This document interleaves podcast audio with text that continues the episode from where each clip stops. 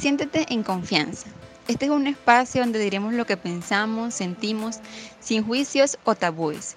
Aprenderemos juntos sobre distintos temas que quizás no siempre nos atrevemos a conversar. Cada día nos enfrentamos a nuevos conflictos y muy pocas veces sabemos cómo manejarlos. Juntos desenredaremos los nudos de nuestra mente, cuestionaremos nuestras creencias, buscaremos respuestas a las posibles dudas.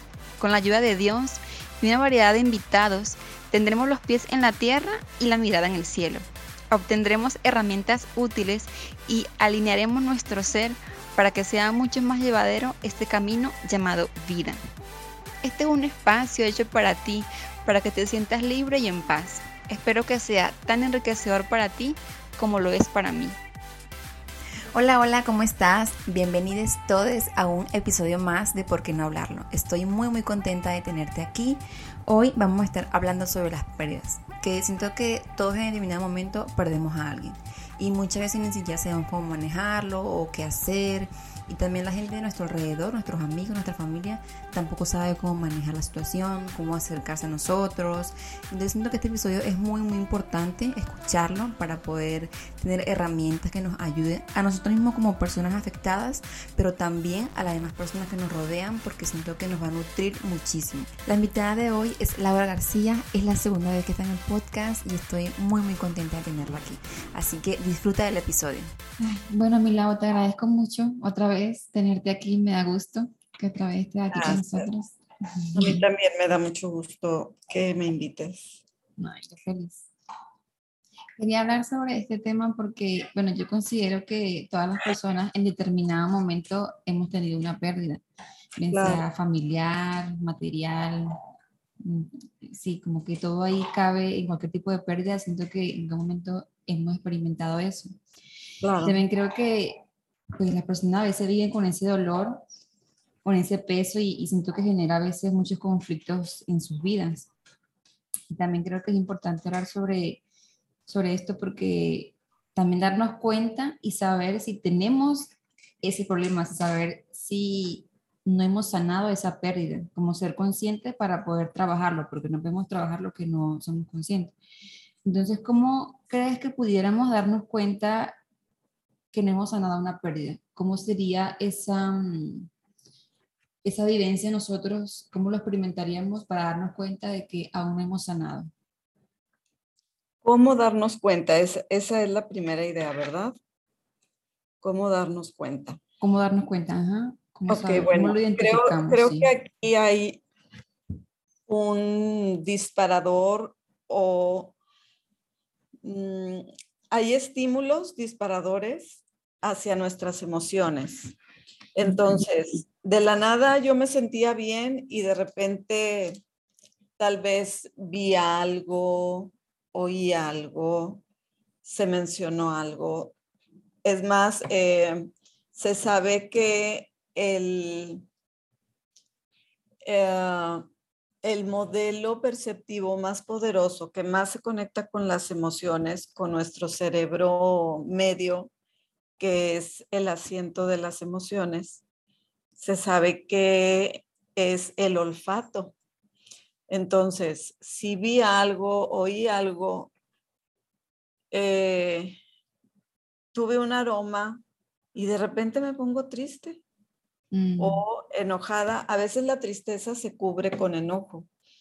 ¿Por qué? Porque nuestro ser se protege, se pone una coraza y como la tristeza, el dolor nos hace sentir y experimentar vulnerabilidad, pues a veces la coraza se, manifiesta con enojo, con retirarse de, de las personas, con falta de sensibilidad también.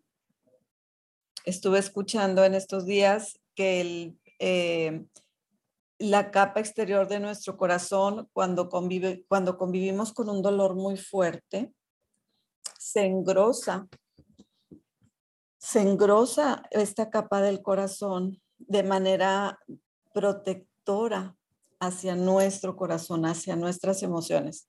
Hace un momento yo dije que nuestro cerebro medio, vamos a imaginarnos nuestro cerebro con esa forma tan, tan socorrida en imágenes, en fotos, en caricaturas, en memes, en lo que sea. Ahí está como un riñoncito que es el cerebro y en la parte central se encuentra el cerebro medio, que es el que llamamos cerebro mamífero. Eh, y ahí se centra se centran las funciones de los recuerdos emocionales y por lo tanto eh, muchas de las emociones ahí están, ahí, ahí se generan. Pero lo curioso es que el primer lugar de las emociones se encuentra en el corazón, incluso nuestro segundo cerebro, que es nuestro sistema digestivo, nuestro intestino grueso mayormente.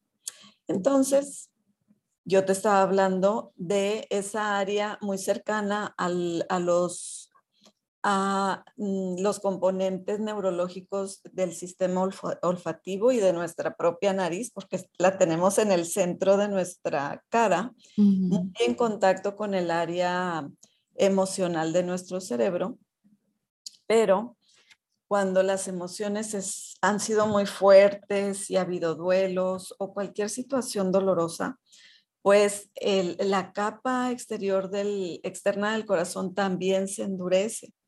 Entonces ese endurecimiento nos aleja de nuestras emociones, de la gente, porque cuando nosotros convivimos con, con nuestros semejantes, con los lejanos, con los cercanos, pues abrimos el corazón y nos convertimos en personas más vulnerables, que sentimos, que amamos, que damos, que recibimos.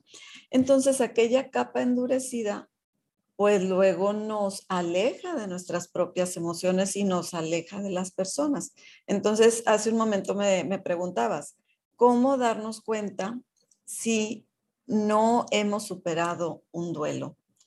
Y con duelo nos, nos eh, referimos a una separación, a una pérdida, a perder algo, porque ahorita decías algo muy importante, que no es solamente perder o alejarnos de una persona, sino también de algo que hemos querido mucho y que hemos cuidado y que de alguna manera se perdió.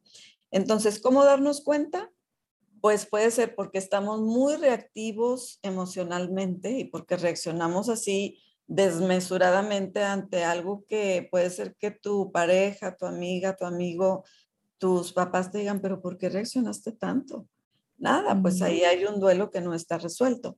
Entonces es reaccionar desmesuradamente ante cosas que pues realmente no son tan significativas, pero el otro extremo también de ese abanico es no reaccionar y no sentir y, y decir, ay, qué raro, pues no, no me he reído, tampoco lloro, no he disfrutado, sino vivo en una en un eh, segmento de la vida como sobrevivir, no disfrutar, no reír, no, no vivir con plenitud. No sé si queda eh, con respuesta a esta pregunta que me hiciste. Sí, sí. También se pudiera decir entonces que negar, negar que, que no he sanado, por menos que alguien diga, no, yo no he sanado, yo ya sané, pero que no sea cierto, o sea, como que reprimir esa emoción y decir, no, yo ya lo sané, yo ya no estoy bien, también pudiera ser un síntoma, o sea, como que lo esté reprimiendo y no lo quiera como vivir, como que no quiera vivir esa, ese dolor, como que se niegue a sentir, a decir, bueno, sí, ya pasó, me dolió, pero ya, o como que siento que también eso puede ser un síntoma. Sí, bueno, más que un síntoma es como una reacción, es como una respuesta ya formulada y ya creada. Em, entonces decías, yo ya sané. Yo creo que estamos en proceso de sanidad, que estamos en proceso de restauración, que estamos en proceso de elaborar ese duelo de aquello que nos dolió, que, de aquello que nos lastimó. Em, alguien decía por ahí que eh, el ser humano emocionalmente es como una cebolla con, con, capas, pues ya ves cuántas capas tiene la cebolla, así delgadita y luego gruesa, y luego delgadita y luego gruesa.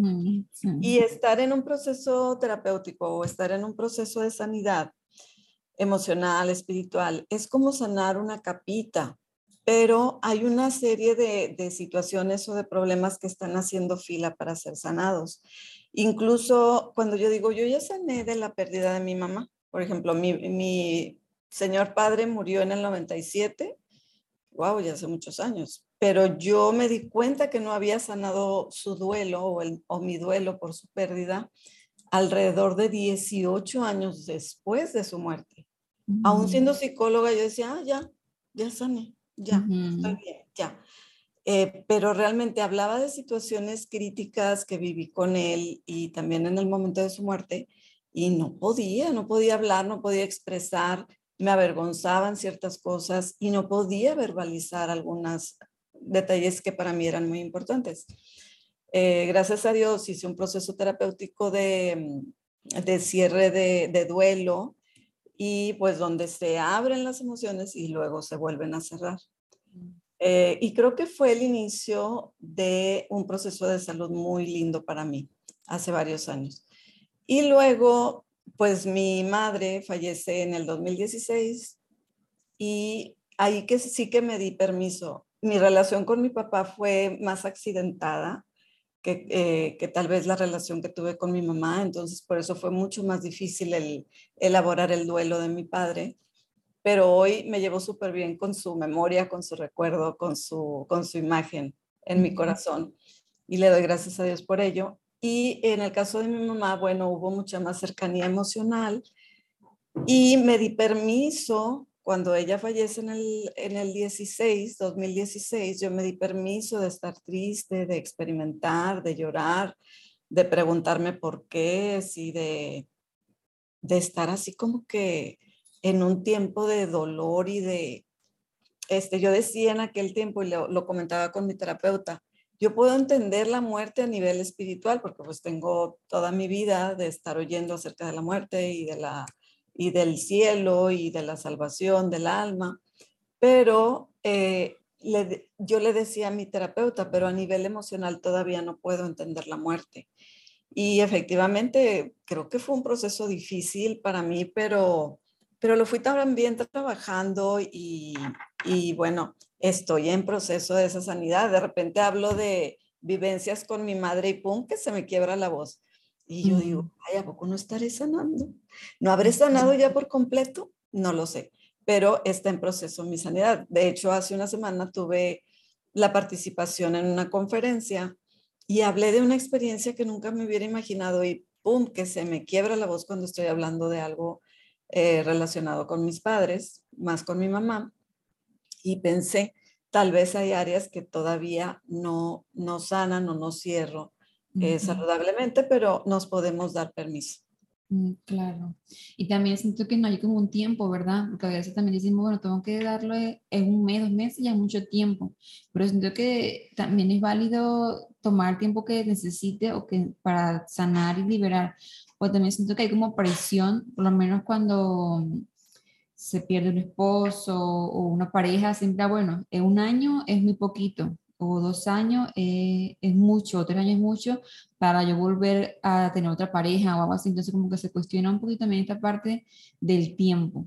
Y siento que no hay tiempo específico. Creo que también estoy escuchando hace un tiempo y hablaban sobre eso, sobre que no hay que ponerle como un mes, dos meses, sino dejar que fluya y ya, porque no sabemos, o sea, no puedo yo decir, como una ciudad de terapia, te sabes que si en dos meses ya está sana, no, o sea, es como que dejar fluir ese proceso y tu cuerpo y tú solita o tú solito vas a ir dándote cuenta cuando vas sanando, pero también como esa presión de que tengo que sanar, porque tengo que, si tengo hijos, si tengo como, tengo que darle el ejemplo, tengo que darle fortaleza, tengo mi familia, como que siento que hay presión un poquito en esta parte, ¿no? de, de querer ya sanarte así de un momento a otro. Sí, estoy de acuerdo contigo.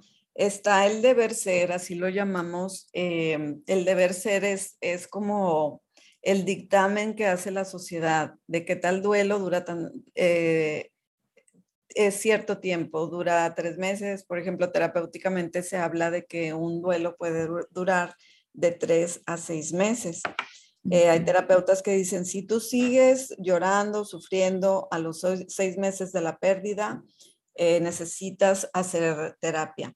Y yo soy de la idea de que sí, sí necesitas hacer terapia, pero de que le des tiempo a tu alma. Para el alma no hay tiempo, es igual que el inconsciente. El inconsciente no conoce de tiempo, pero nuestro consciente sí, el ego sí conoce el tiempo.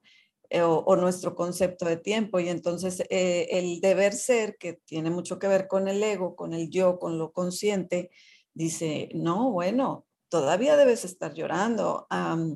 No mm. sé en la cultura venezolana, pero acá decía, no, tiene que ser un año de, acá digo yo en la cultura mexicana de, de años atrás y de generaciones no tan lejanas, decían, tengo que llevar un año ropa negra, tengo que llevar, no sé, un año sin ir a fiestas, dependiendo del, de esa frase que tenemos que recordar, del deber ser. Pero el deber ser es un manual que podemos ir cambiando y cuando ese deber ser no trae salud a mi vida, no trae bienestar, se vale hacer cambios honrando la memoria de nuestros padres y honrando la cultura que nos dio ese manual del deber ser. ¿Cómo se honra esa cultura? Diciéndole, gracias, has cumplido un propósito en mi vida, pero hoy estoy lista para, para despedirme de ti y en esta área escribiré mi propio manual del deber ser, lo que yo creo, junto con mi familia, junto con mis cercanos, junto con quienes forman parte de mi, de mi rol social lo que yo creo que es saludable como deber ser en mi vida. Y como también ver lo que se alinea más a nosotros, porque también a lo mejor venimos con esas creencias de antes y nos dicen, no, es que me dijeron que tiene que ser así porque si no, entonces estoy como faltando el respeto o algo y no, o sea, bueno, es como algo muy individual. Si a ti te funciona en un mes, perfecto. Si a ti te funciona en un cinco meses, y un año, genial. Pero como que no es algo objetivo de que tiene que ser tan cerrado, sino que siento que es algo abierto a como cada quien le funcione. ¿Y cómo crees que nos pudiéramos dar cuenta que estamos reprimiendo ese, ese dolor o esa emoción? Que yo diga, bueno, yo a lo mejor aparentemente me siento bien porque estoy haciendo cosas y salgo, a lo mejor tengo ciertas actividades sociales, pero siento que se puede manifestar de muchas cosas de manera inconsciente. Pero ¿cómo crees que pudiéramos saber que es inconsciente? Bueno, sí, sí tienes razón, sí es un proceso que no es muy consciente, pero eh, normalmente tú te conoces a ti misma, a ti mismo, Digo normalmente porque a veces la gente no se conoce, no es consciente de, eh, de, su forma de ser, de sus emociones. Pero cuando eres un poco más consciente o somos conscientes de nuestras emociones, de nuestras relaciones, eh, ¿cómo darme cuenta? ¿Cómo me voy a dar cuenta? Mi relación con mis cercanos es muy diferente. Mi relación con los cercanos no experimento plenitud en esa relación, no experimento cercanía, no experimento disfrute. Esas son como eh, lucecitas de, hey, aquí está pasando algo. Sí, entonces el disfrute, la plenitud, la tranquilidad, el desasosiego es un gran indicador porque me siento con esa ansiedad, pudiéramos decir, con ese desasosiego, con esa eh, no estar tranquilo ni aquí ni allá, si estoy haciendo ejercicio ni si estoy en calma, si estoy con tal persona o si estoy con la otra o si estoy sola, no me encuentro tranquila. Otro signo pudiera ser el, el estar retrayéndonos y alejándonos de las actividades que nos han causado satisfacción en el pasado. Si es posible, Jonali, que nuestras prioridades cambien y que nuestros mm. gustos también trasciendan y se transformen. Qué bonito, porque la vida es sinónimo de cambio.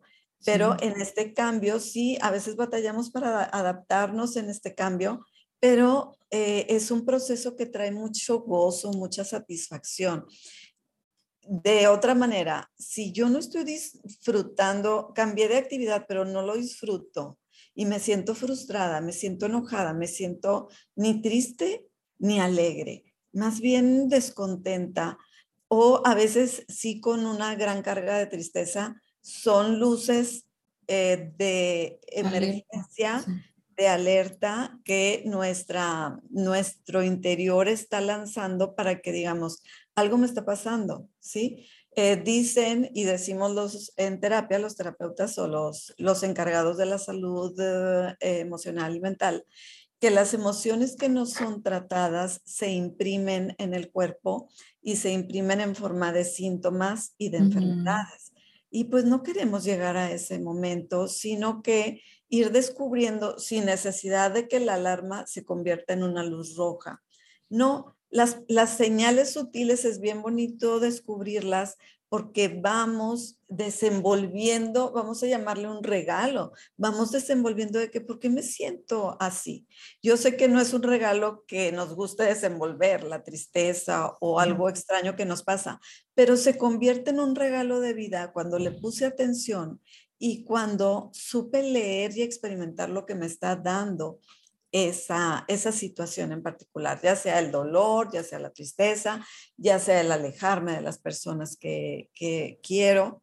Es como un regalo a mi vida porque me ayudan a darme cuenta de que hay que hacer algo por mí. Sí, de hecho, sí he conocido personas que se le presentan así los síntomas por medio del estómago, que como creo que también dicen que es el segundo corazón, entonces como que ahí también se van arrojando esas emociones y pues trae más complicaciones. Y creo que también puede ser un factor que tú digas, ah, bueno, si no sufro de esto, me está pasando esto, como detectarlo? Ah, bueno, entonces a lo mejor son mis emociones, a lo mejor estoy reprimiendo mi emoción o lo que siento y también se me hace que, que pudiera ser bueno eso. Sí, mira, si te puedo interrumpir, tocas un tema muy interesante porque la colitis, la gastritis y todo lo que tenga que ver con el sistema digestivo muchas veces tiene que ver con las emociones, pero pues ojo también porque hay alimentos que a nuestro cuerpo no le agradan y que es importante escuchar esas alertas para hacer cambios en nuestro estilo de nutrición. Eh, y la verdad, llevarte bien con tu estómago trae una bendición bien grande a la vida, porque el que tiene buena digestión eh, llega a ser una persona más feliz, gestiona mejor las emociones, gestiona mejor esto que se llama vida. He tenido pacientes que tienen con dermatitis y eh, en alguna ocasión comenté con uno de ellos de que, ¿qué es lo que te está irritando? Porque esta dermatitis es como una irritación. ¿Qué te está irritando de lo que tú estás viviendo alrededor? Y entonces sí, es como interpretar las señales de, nuestro cuerpo y de nuestro organismo a lo que estamos viviendo. Sí, de hecho yo sufrí también de colitis hace tiempo y era por eso, como porque tenía mucho estrés. Entonces sí, como que sentía que se estaba arrojando ahí en mi colon. Y pues sí, cuando me di cuenta de que era eso, empecé a trabajar en eso. Pero antes yo no asociaba que el colitis era emocional. Yo pensé que era algo digestivo, algo más así. Pero ya cuando fue como más a fondo, sí me pude dar cuenta. Entonces siento que, que sí, totalmente de acuerdo. Súper bien. Quería, porque también a veces siento que lo que estamos del otro lado de las personas que están pasando por este dolor y este sufrimiento, a veces no sabemos cómo hacer para, para estar acompañando sin que sean molestosos, sin saber de qué, cómo respetar su espacio, cómo entender. A veces no entendemos, pero como que queremos estar allí, pero no sabemos cómo. Entonces decimos, concha, ¿cómo, ¿cómo pudiera yo ayudar a esa persona que te pasa en un momento muy complicado, muy difícil, sin que sea molesto y sin que sean invasivo o, o en su proceso, pero sí quiero acompañar, pero muchas veces por ignorancia lo hacemos mal, a veces somos imprudentes. ¿Cómo crees que pudiéramos ayudar en este proceso sin, sin ser tan, tan incómodo? Fíjate que qué buena pregunta. Yo creo que es bien importante ahora con tantas con tantas herramientas que tenemos para estar ahí, vamos a decirlo así. Eh, ok, entonces, con estas herramientas, yo quiero decir, creo que la forma más sutil para no ser invasiva, como tú lo dices en este momento, y creo que es muy saludable, es eh, el mensaje, el WhatsApp o lo más sencillo, lo que tengamos a la mano. Entonces, hola amiga, hola amigo, ¿cómo estás? Eh, probablemente puedes agregar Tal vez no me puedas contestar en este momento, pero aquí estoy para ti. Y yo creo que eso es muy valioso, es un regalo de vida que tal vez en ese momento la persona ni siquiera va a abrir el mensaje, pero cuando tenga más fuerza, va a decir y se va a dar cuenta, él, ella estuvo ahí para mí y hoy lo puedo agradecer. Ahora, las invitaciones son súper lindas. Yo creo que en, muchas, en muchos casos, no, no, puedo decir en todos, pero en muchos casos, oye, paso por ti. Es que no, porque no me he bañado, que es muy común que suceda si la persona está en casa, está triste, está con desgano, no quiero decir deprimida, pero puede ser el caso. Ni me he bañado, ay, no pasa nada, vamos a los taquitos, tan recurrentes acá o tan este, siempre echamos mano acá en Monterrey de los taquitos, del café, de el panecito. Vamos por un panecito, vamos y venimos o te invito a mi casa. Pero sí como dar ese ofrecimiento. Si la persona me dice, no, la verdad que no, se agradece y se dice, ok, amiga, amigo, aquí estoy para ti. Entonces yo creo que esas invitaciones sutiles son muy lindas el mensaje cuando esa persona está en una crisis que no quiere hablar ni ver a la gente, el mensaje es muy bueno. Y eh, incluso el tazoncito de, de una sopa caliente, llevarla y dejarla ahí a un lado de la puerta, claro, decirle, te estoy dejando esto y espero que lo disfrutes, te lo hice con mucho amor, te lo traje con mucho amor eh, son dádivas que enternecen el corazón. Sí, sí, siento que sí es muy bonito porque como que a lo mejor, como comentas de que en ese momento a lo mejor te sientes mal, te sientes triste, pero saber que no estás solo, que no estás sola, que cuentas con alguien a pesar de todo eso es muy bonito.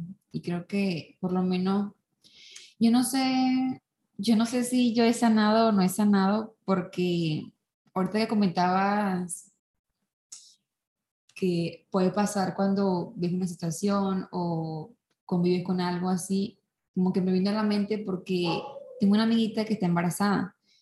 Ella quedó embarazada a lo, como al mes o a los dos meses que yo tuve la pérdida.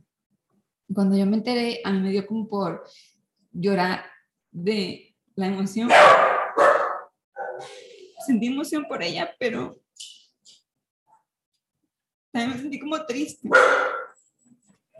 y con ella como que no he podido tener como una cercanía porque no sé cómo hacer, o sea, no sé cómo tener esa, como que es raro, como que es incómodo, es bonito porque me da alegría por ella y todo, pero no he podido como, no sé cómo hacer para acercarme a ella, no sé cómo, sin que ella me sienta como incómoda, porque tampoco quiero como transmitirle mi sentimiento negativo o lo que yo pueda sentir.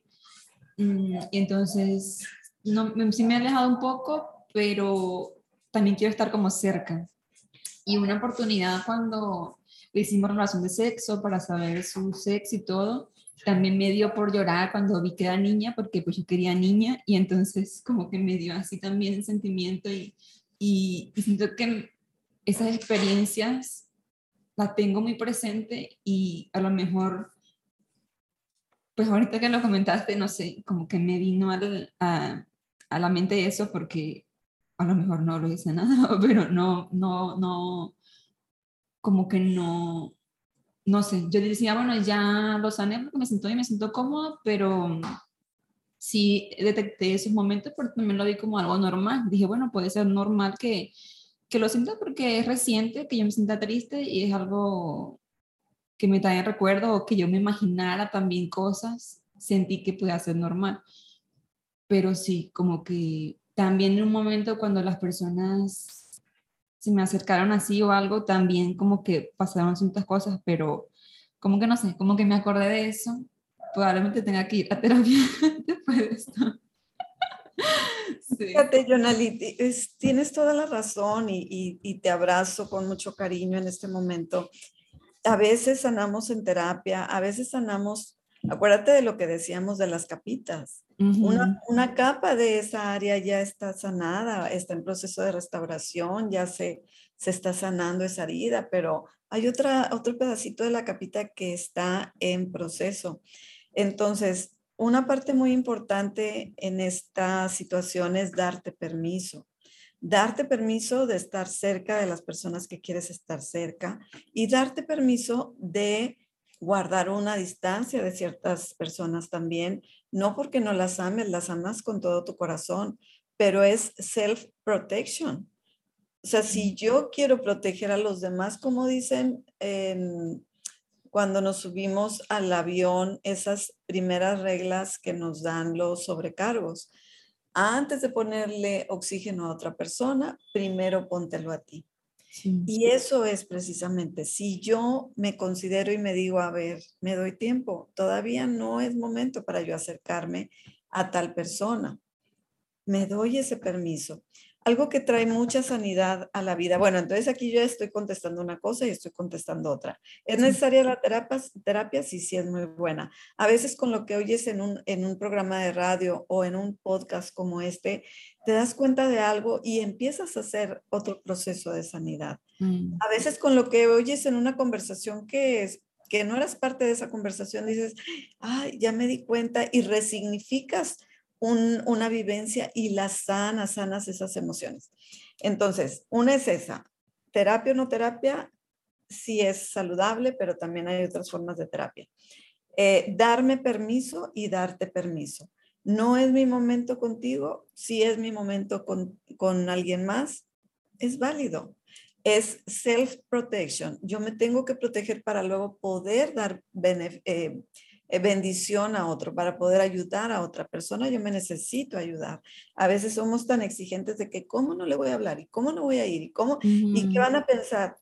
Anyways, puede pensar o no pensar la persona lo que ella decida, pero un buen amigo, una amiga, una buena amiga respeta mucho a su a su amigo, ¿no? O a su amiga, que yo estoy segura que este es el caso. Y, eh, y sí, sí, no dudo que ya haya salud y, sanidad de ese duelo en tu corazón, pero con, tal como te lo dije hace un momento, eh, hay, hay partes que todavía uno puede decir, ah, todavía me duele. ¿Eso es pecado? No. ¿Eso es que estoy haciendo malas cosas? No. Eso es sinónimo de que soy un ser humano vivo y que hay áreas que, que sigo trabajando, que siguen en proceso. Decimos que todos somos seres en proceso, no somos seres acabados. Seres acabados son los que ya se fueron al cielo, ¿no? Eh, pero mientras estamos en esta tierra pisando este suelito, sintiendo el frío y el calor, somos seres en proceso y somos bendecidos de ser seres en proceso. Los problemas nos ponen en marcha, ¿Qué significa esto? Cuando yo siento que hay un área que todavía necesito yo trabajar, eso es una bendición porque es un motorcito que me pone en marcha para seguir creciendo. A ti te ha traído tanta bendición este proceso porque estamos aquí hablando de algo que me va a hacer bien a mí. Perdón que me pongo por delante, pero realmente me hace bien a mí. Te hace bien a ti, hace bien a una, a otra a otra persona. A eso venimos a este mundo, a hacerle bien a una persona, con una persona que yo pueda tocar con amor, con palabras de restauración, con afecto, con abrirle mis brazos. Ese eh, es el cumplir la misión que yo tengo en esta vida. Entonces, yo creo que por ahí va. Entonces, estás haciendo bien las cosas y qué bueno que tu corazón siente, porque eso es sinónimo de salud. Sí, sí, también como comentas que también me sentía a veces culpable porque yo decía, pues bueno, somos amigas y como que a lo mejor ella esperaba algo más de mí, pero yo no me sentía como lista o no me siento como están así, aunque sí quiero, pero no quiero, como esa que siento a veces, pero como que también intenté darme mi espacio y mi tiempo y decir, bueno, cuando yo me sienta más lista, me sienta más tranquila, puedo como hacer esa apertura sin que sea incómodo.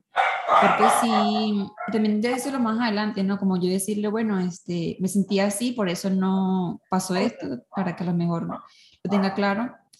Y, y bueno, creo que también eso le puede servir a cualquier persona, porque siento que si es complicado a veces uno llegarle a las personas que están pasando por este momento muy complicado, a lo mejor una pérdida o eh, puede ser económica o material, que a lo mejor cómo hago, cómo te ayudo sin que te moleste, sin que sientas que te estoy invalidando o que sientas que estoy presionando para que sanes, sino que tómate tu tiempo, pero también quiero estar para ti. Entonces también siento que como que viene siendo de ambas partes, la persona que entiende y respeta el proceso del otro y el otro que se da su tiempo y espacio, sentirse culpable y sentirse que queda haciendo mal por tomar su tiempo. Mm, siento que no.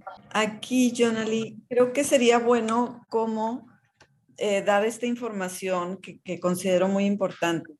Eh, los autores que yo he leído y que he consultado en relación al duelo hablan de cinco, cinco stages, cinco etapas del proceso de duelo.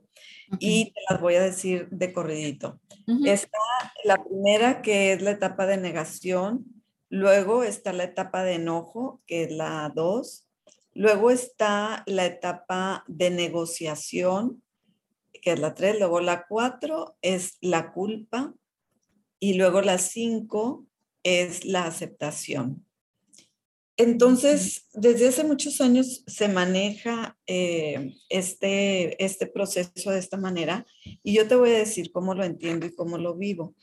Yo le agregué el sexto stage, el sexto escalón, que creo que es el, el proceso que trae más sanidad a la vida en, eh, en el proceso del cierre del duelo o de sanidad del duelo, de la pérdida. El 6 yo lo trabajo como agradecimiento. Agradecimiento. Lo importante que necesitamos notar aquí es que no, no es una escalera mecánica que digo yo, ya subí el primer escalón y ya me fui al segundo, y ya la libré el primero. No, es un proceso con mucha movilidad y hazte de cuenta que a veces pasamos de la negación a la culpa y luego de la culpa al enojo. El enojo que yo hablé como, como escalón 2 es hacia afuera, hacia la persona, a veces hacia Dios mismo. Eh, y el 4, que es la culpa, es enojo hacia adentro es el reclamo interior, es que si yo hubiera, es que no debía haber hecho, bla, bla, bla. El 3 es... Em, negación. ¿Perdón? Negación. Eh, no, el 1 es la negación. El 3 ah, negociación. Negociación, negociación. La negociación, si yo hubiera hecho, es que si, si el otro hubiera hecho, es que si no hubiera pasado aquello. Esa es la negociación y el 5 es la aceptación. Entonces, lo que pasa en la vida real es que de la aceptación nos volvemos a la negación y luego de la mm. aceptación nos vamos otra vez a la culpa y luego al enojo y luego a la negociación. Y esto es una serie de emociones de que mm. son torrentes de emociones que que la verdad, las personas que lo están viviendo, digo, ya, por favor, es mucho el dolor que se está manejando en este proceso. Cuando logramos dar el saltito hacia el decir gracias, que es un proceso que cuesta, porque ¿cómo voy a agradecer por una muerte? ¿Cómo voy a agradecer por una enfermedad o por una pérdida? Eh, cuando reconocemos que todo, que todo lo que sucede en la vida tiene un buen propósito, podemos llegar a ese punto de gratitud. Y yo creo que es de, lo, de las cosas más saludables que existen en la vida. Por eso se dice y por eso leemos y por eso escuchamos que la gratitud es la emoción que vibra más alto. Es la emoción que trae más salud, más sanidad, más bendición. Y que cuando la, la experimentamos y la vivimos, la gratitud, este, sabemos que atraemos más de eso. ¿sí? Hasta la misma Biblia dice que demos gracias por en todo y pues en muchos casos, en muchos, en un mundo tan tan convulsivo como en el que vivimos, decimos, ¿cómo voy a dar gracias en esto y en aquello y en aquello más? este, pero cuando vemos la historia universal, cuando nos alejamos de el aquí y el ahora y vemos la foto desde lejos o el panorama desde lejos, decimos, wow, si no hubiera pasado esto o aquello, no hubiera sucedido lo otro. Yo les pongo un gran ejemplo a, a, personas que veo con, con, dolores tremendos. Les hablo del, del Big Bang, donde un meteoro gigante en tiempos eh, inmemorables de 15 millones de años, no lo sé. Se dice que un meteoro, dicen los científicos, los físicos, los matemáticos, de este meteoro que, que golpea al planeta Tierra. El planeta Tierra que era oscuro, que no había vida en él. Cuando este meteoro gigante golpea, se separa un satélite que se, se, convierte en la luna del planeta Tierra y este planeta que estaba sin vida da un pequeño giro, pero no nos podemos imaginar el golpe de muerte de aquel meteoro porque destruyó lo que era ese planeta Tierra. Pero gracias a esta inclinación de 23 grados, se gestaron las las cuatro estaciones. Y esto dio permiso junto con, con el satélite que se formó, que es la Luna. Esto trajo la posibilidad de que en el planeta Tierra se gestara la vida. Entonces, la muerte de algo tan grande y tan perfecto trajo mayor, mayor fruto y aún más perfección. Aquello que creíamos que era perfecto no lo era. Sí. Son cuestiones filosóficas que a veces no podemos comprender, pero ese ejemplo me gusta para reconocer, aún en las situaciones más complejas y más negativas y más destructivas, puede gestarse vida. Sí, Sí, estoy de acuerdo. Siempre, pues cuando estamos en ese momento ahí, a lo mejor no lo vemos en ese instante, pero cuando pasa el tiempo y te das cuenta de muchas cosas, si no hubiera pasado eso que pasó, a lo mejor no tuviera lo que tienes ahora, no hubieras vivido lo que viviste ahora. Como que todo es una consecuencia y mayormente casi siempre es positiva. Entonces, como que es bueno verlo así y agradecer ese proceso porque sin eso, pues no hubiéramos vivido lo que, lo que nos tocó vivir. Ahorita que mencionabas la culpa, ¿cómo, quizás así rapidito, cómo crees que pudiéramos manejar la culpa mm, en este momento? Porque a lo mejor tú dices, bueno, no es mi culpa que aquella persona falleciera, porque yo no, yo no, yo no hice nada para que eso pasara. Pero a veces nos ponemos como, no sé, una película en nuestra mente de que si yo no hubiera hecho esta llamada, si yo no hubiera hecho esto, a lo mejor eso no pasa. Como que intentamos en nuestra mente ver una solución para que eso no pasara. De hecho, hace poco una amiguita me comentaba que falleció una amiga de ella y ella se sentía mal porque, por lo que me comentó, aparentemente la chica se suicidó y como que ella se sentía culpable porque ella decía, es que yo, tenía que estar con ella, como yo no estaba allí, si, si yo hubiera estado más con ella, la mujer no lo hubiera hecho si, si yo hubiera prestado más atención a sus señales, yo como que no me di cuenta, yo tenía que estar ahí para ella, como que, o sea, sí entiendo, pero también entiendo que nada lo que ella pudiera haber hecho iba a impedir eso, porque si ella quería hacerlo, pues lo iba a hacer igual.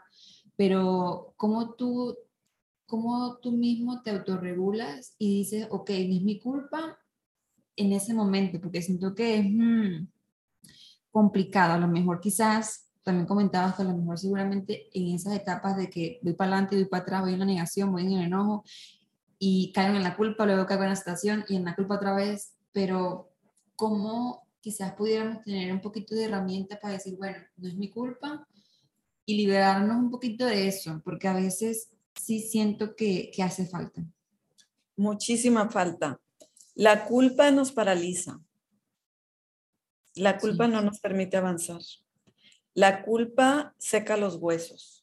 Mm. La culpa eh, no te deja, no te deja crecer. La culpa te detiene. Creo que eso es lo más, lo más convincente que me puedo decir a mí misma. La culpa no me deja vivir y me detiene. ¿Y mm. qué puede traer salud al corazón que tiene culpa? El perdón. El mm. perdón. Si tú empiezas a dialogar con esa culpa, si tú empiezas a mm, negociar, al final vas a seguir sintiéndote culpable. ¿Cómo negociar? No, es que es que no la hubiera salvado aunque yo hubiera estado 24/7. Esa negociación no tiene fin, ese diálogo no tiene fin.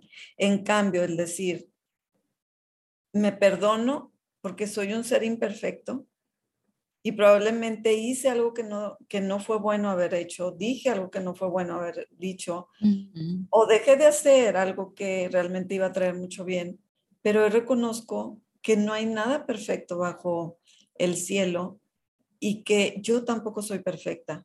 Y hoy me, me doy permiso de fallar y también me doy permiso de perdonarme y me otorgo el perdón.